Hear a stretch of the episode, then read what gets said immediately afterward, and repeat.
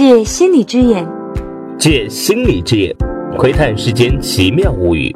窥探世间奇妙物语。欢迎收听心理朋克。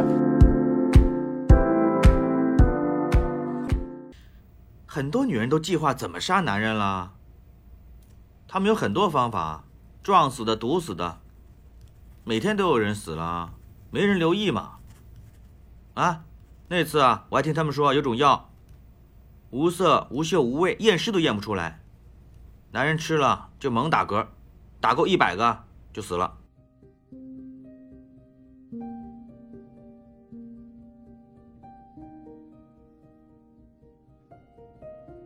Hello，大家好，今天呢，我们来说一个让男人闻之丧胆的组织——灭绝男人协会的故事。先从一部电影开始说起啊，它就是彭浩翔导演的《出埃及记》。这是一部杀夫指南。彭浩翔导演在片子里啊，虚构了一个用私刑处决男人的女性组织。那些被男人欺负的不幸女子，在这个组织里学会如何神不知鬼不觉地杀掉他们的负心男友、出轨老公和禽兽父亲。彭浩翔构思出这样一个杀男人的女性组织，它的灵感来自于哪里呢？如果我没有猜错的话，应该是来自于上世纪六十年代的一本激进女权主义宣言啊，《Scum Manifesto》。Scum 直接翻译过来呢，就是泡沫的意思。在很多中文资料里，这本书就被翻译成泡沫宣言。但这里的 Scum 其实是一个首字母缩写词，它展开来是 Society for Cutting Up Men。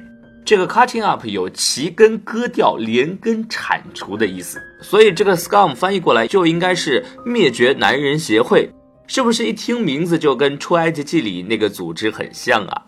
我们接下来要讲的就是这个灭绝男人协会宣言的作者瓦莱丽·索拉纳斯的故事。瓦莱丽是一位激进的女权主义者，而她在历史上留名呢，倒并不是因为这本杀气腾腾的宣言，而是因为干出了一件轰动世界的大案。那就是一九六八年的 Andy Warhol 刺杀事件。Andy Warhol 是二十世纪最重要的艺术家之一，波普艺术的开创者。一九六八年那会儿，差不多就是 Andy Warhol 艺术生涯最鼎盛的时期啊。他莫名其妙的被这个写泡沫宣言的瓦莱丽打了一枪，不过侥幸没被打死，后来一直活到了八十年代。不过呢，有人认为 Andy Warhol 的黄金年代就随着这一枪终结了。他七零年代以后的创作就完全是另一副面貌了。那么，这个终结了波普艺术黄金年代的瓦莱丽到底是哪里冒出来的呢？瓦莱丽一九六三年出生于美国的新泽西州，他的童年和少女时代用四个字就可以概括：渣男环抱。父亲酗酒打他，寄养在爷爷家，爷爷酗酒打他，爱上个水手，怀孕堕胎，被爷爷赶出家门。不久之后出柜了，声明自己是同性恋，而这其实也是男性世界决裂的声明啊！成长经历中的这群渣男对他构成了第一轮暴击，万万没想到，对他实施了第二轮暴击的居然是心理学。没错，瓦莱丽在大学读的专业是心理学。想要知道心理学对他构成了怎样的暴击的话，我们直接读一下他那份后来闻名于世的灭绝男人协会宣言就可以了。这份宣言是他放弃研究生学位辍学之后开始写的。在宣言的开篇，瓦莱丽说：“我们这个灭绝男人协会的宗旨是要构建一个理想的女性社会，而其中最重要的手段之一啊，就是消灭男性。为什么呢？宣言里说，因为男人是不完整的女人，男人的基因里有 Y 染色体，上面带有很多缺陷，这些缺陷让男人以自我为中心，缺乏感情，没有同情心，等等等等。而女人呢，只有 X 染色体，就没有这些缺陷，所以呢，男人其实是嫉妒女人的。”他们终其一生都在试图把自己变成女人。宣言里说，男人其实都有阴部嫉妒，也就是嫉妒自己没有女性的生殖器官。听到前面这一段啊，是不是隐隐约约想到了点什么？没错，弗洛伊德。前面这个怪理论每一条都是冲着弗洛伊德去的。我们知道，弗洛伊德提出的很多观点都相当不待见女性，比如他认为女孩子在成长的过程里会发现自己没有小鸡鸡，然后会以为自己是不完整的男人。产生一种阴茎嫉妒，嫉妒自己的兄弟有小鸡鸡，而自己没有。当然，这种理论我们今天听起来都相当的扯淡啊。瓦莱丽显然啊也对这种贬低女性的理论非常不爽，于是他在《泡沫宣言》里把弗洛伊德理论里的男性和女性调了个个儿，以此来讽刺弗洛伊德是个直男癌。在瓦莱丽学习心理学的五十到六十年代，大部分研究人类行为的那些学科，像心理学，直男癌倾向啊都是非常明显的。有时候研究者会暗示说，他们研究出来的一些规律可能不适用女人。所谓的不适用，其实指的就是说女人在这方面有劣势，比如说女人没有雄心，没有抱负，做事不坚韧，逻辑性差，情绪容易失控，等等等等。可以想象，一个童年受尽各种渣男欺负的女孩子，到了大学之后，又发现自己学科里流行理论都在贬低女性，那会是什么感受？这简直就是从自身经历到书本知识的连环暴击，一套一气呵成的完美 combo。而瓦莱丽这个泡沫宣言，其实就是对这种连环暴击的一次反击。既然男人都是渣男，那就杀光他们算了。所以，泡沫宣言其实是一个文学作品而已，其实是一篇讽刺吐槽文。在写作这份泡沫宣言的前后，也就是上世纪六十年代，瓦莱丽搬到了纽约，住进了美国文青聚集地格林威治村，成了一个纽漂的作家。他那时生活非常贫困，白天写剧本、写小说，晚上靠在街上乞讨和卖淫赚到一点钱生活。一个偶然的机会啊，他遇到了正在拍电影的安迪沃霍尔。影迷朋友们都有所耳闻，除了开创波普艺术，安迪沃霍尔也拍过一些很奇葩的电影，比如他拍过一部大概是世界上最长也是最无聊的电影，叫《帝国大厦》，就是一个镜头一动不动对着帝国大厦拍了八个小时。瓦莱丽那会儿啊，正好写一个话剧剧本，叫做 Up Your Ass，意思大伙儿自己理解吧啊。剧本的内容跟泡沫宣言完全是一个调调，全是诅咒男人、消灭男人那一套。瓦莱丽把这个剧本给了安迪沃霍尔。想借助他的资源把这个剧啊给制作出来，但安迪沃霍尔没把这个当回事儿啊，还不知道怎么把剧本给搞丢了。安迪沃霍尔的冷淡让瓦莱丽觉得非常的失望。或许是因为安迪沃霍尔的性取向的原因啊，瓦莱丽就一直把 Andy 当成是自己的战友。Andy Warhol 也是同性恋啊，江湖传说他跟美国大作家写出过《蒂凡尼的早餐》冷血的卡波特就有一腿。瓦莱丽也许是觉得安迪沃霍尔这样一位同性恋兼先锋艺术家肯定是跟自己一路的，也必定是传统男权社会的反叛者。但自从安迪沃霍尔冷落他之后啊，他就感觉自己被背叛了。在各种打击之下，瓦莱丽的精神状态越来越不稳定。开始咬定安迪沃霍尔骗走了他的剧本。到了一九六八年，瓦莱丽的情绪彻底崩溃，他用借来的钱买了一把枪，在六月三日那天揣着枪找仇人复仇去了。他先跑到一位女制作人家里，想说服她制作自己重新写好的《Up Your Ass》这部话剧，还跟她一起畅想了一番男人都被消灭之后的美丽新世界。不过谈到最后啊，对方也没有答应。于是瓦莱丽掏出枪来说。你会帮我把这部剧做出来的，因为我现在就要去刺杀安迪沃霍尔，然后我会变得非常有名，这部剧也会变得非常有名。接着就出门找安迪沃霍尔去了。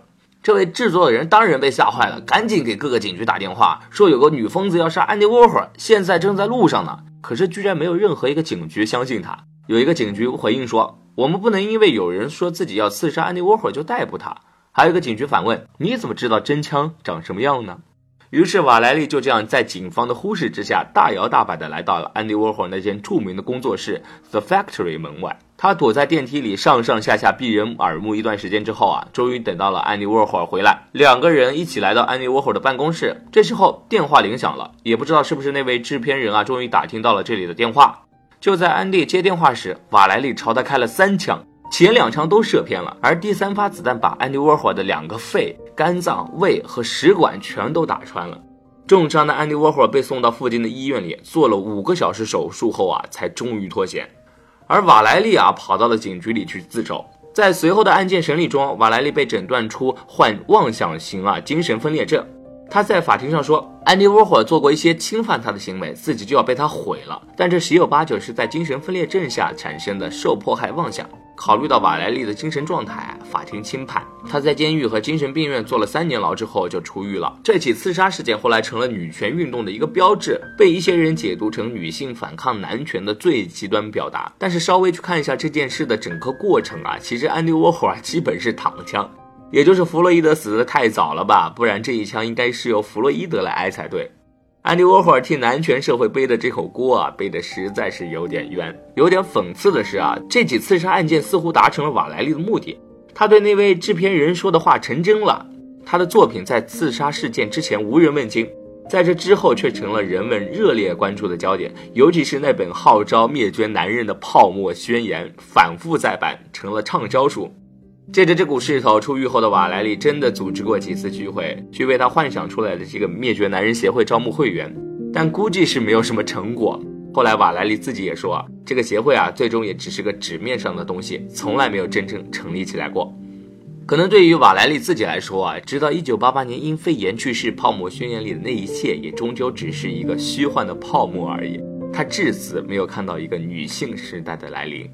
然而，在他去世之后的数十年里，女权运动的影响扩展到越来越多的角落，女权主义思想在越来越多人心中生根发芽。虽然姐妹们的革命啊尚未成功，但毫无疑问已在进行中。泡沫宣言里那句“男人以女人为偶像”的玩笑之言，也渐渐成了流行文化中的一股潮流。如今，跪舔女王已成风尚一种。二零零三年，全世界读者在《达芬奇密码》中跟随着兰登教授一起跪拜在一位圣母脚下。二零一五年，全世界观众随着夏洛克·福尔摩斯在《可恶的新娘》里迎接一个女性时代的降临。男人们如今虽然在很多方面还仗着历史惯性保留着一点优势，但是很多迹象显示，女性和男性在受教育水平、工资收入、社会地位等等方面的黄金交叉已经近在眼前。女性与男性地位逆转或许指日可待。泡沫中光怪陆离的妄想渐成现实。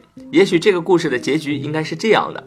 二零五三年，八十高龄的彭浩翔导演推出怀旧大片《入埃及记》，缅怀一个年轻人从未听说过的男性时代。影片上映后无人问津，票房惨败，口碑不减。彭导一声叹息，郁郁而终。好了，我们本期的节目就到这里了。我是主播振宇啊，我们下期再见。记得关注心理朋克的微信公众号，里面有更详细的背景资料啊。拜拜。追究什么对错？你的谎言，基于你还爱我。美丽的泡沫。